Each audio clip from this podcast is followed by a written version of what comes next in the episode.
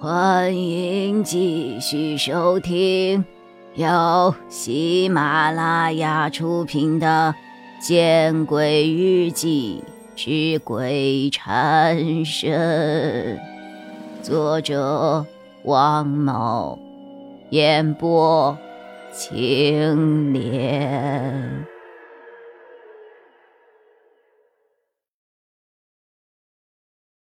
我等待着这只三尾猫的回答。我知道它会说人话，我不会感到惊讶的，因为三尾猫果然会说话。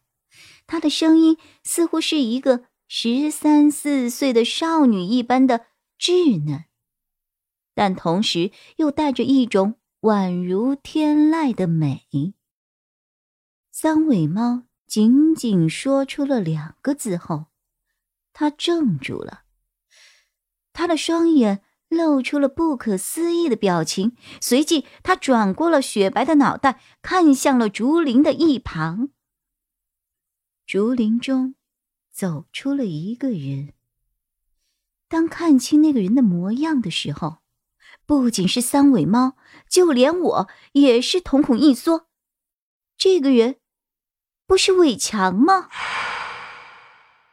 你怎么？三尾猫很是不解。放了他。伟强没有看着我，但是我知道他口中说的“他”就是指我。不行的，这是契约。三尾猫摇了摇头。大不了我为你采百年的杜鹃花。伟强咬了咬牙，三尾猫闻言做出了一个十分人性化的表情，是被怔住了的表情。随即，他叹了一口气：“唉，你们何必如此呢？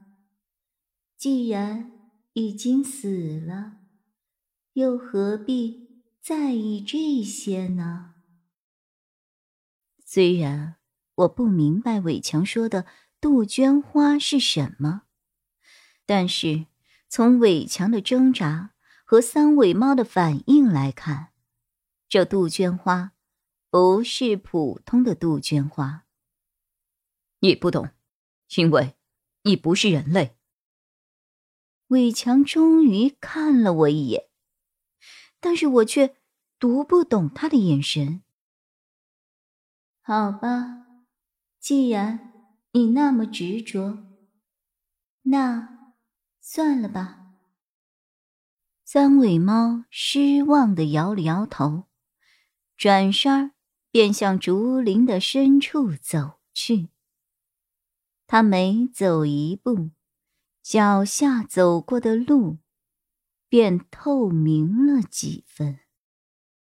三尾猫突然顿住了脚步。他回过头来，用那深邃如黑宝石一般的眼睛看了我一眼。小姑娘，既然你不想知道什么，就不要再与我们签订契约了，下不为例。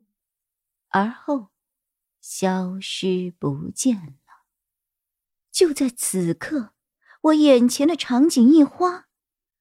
我仿佛又陷入了黑暗之中，短暂的意识模糊之后，我缓缓的睁开了眼睛。啊，这里是……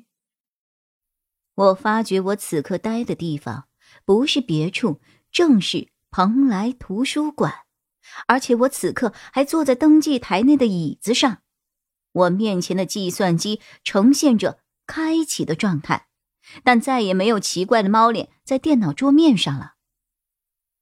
这一切是梦吗？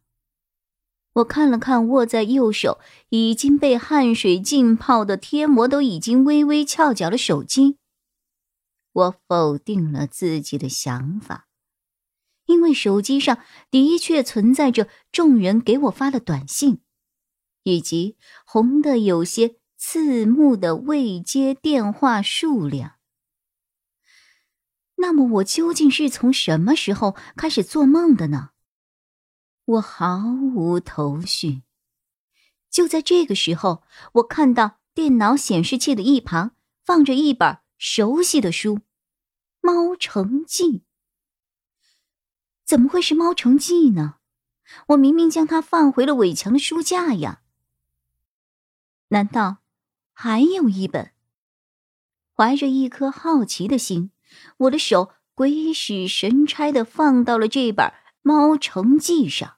然后又鬼使神差的把它拿到了自己的手上。封面一模一样，我不自觉的咽了一口唾沫，然后把《猫城记》的封面打开了，空无一字的扉页让我松了一口气。的确是另一本的《猫城记》。